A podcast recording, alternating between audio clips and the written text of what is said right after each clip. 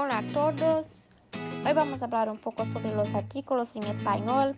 Bueno, comencemos con la pregunta, ¿qué es un artículo?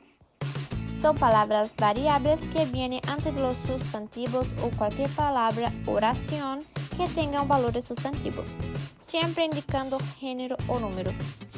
Tenemos los definidos y los indefinidos. Los definidos masculino singular el, masculino plural los, femenino singular la, femenino plural las, indefinidos. Masculino singular uno, masculino plural unos, femenino singular una, femenino plural unas. Entonces el artículo definido reemplaza nuestro o, por ejemplo, que sería el, o sería los, a sería la, a sería las. Veamos un ejemplo de artículo definido con un sustantivo. La casa es azul. La es un artículo definido singular femenino. Casa es un sustantivo. Y esa frase en portugués sería a casa es azul. Ahora vamos a ver un poquito de los artículos indefinidos. El artículo indefinido se usa para introducir un sustantivo nuevo o un elemento que cumple esa función en el enunciado. Además, así como el artículo determinado designa su género y número. Veamos un ejemplo del uso del artículo indeterminado con sustantivos. He leído un libro muy interesante. Un es un artículo indefinido masculino singular. Otro tipo de artículo que existe es el artículo neutro lo.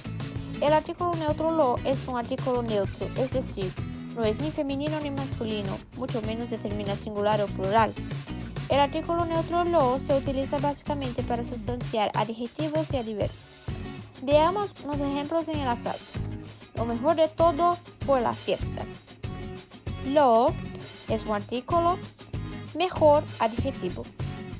Hay también las formas contraídas de los artículos. ¿Qué serían las formas contraídas? Es el resultado de la función del artículo el con las preposiciones a y de. ¿Cómo es hecha esta función? Veamos. A más el es igual a al. D más el igual a del. Vamos a ver ahora algunos ejemplos de las contracciones en las frases. Hoy vamos al cine. En el lugar de hoy vamos a el cine. La casa del jefe es muy bonita. En el lugar de la casa de el jefe es muy bonita. Bueno chicos, eso es todo.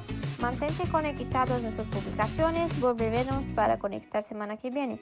Les deseo que tengan una semana productiva y bendecida. Hasta siempre.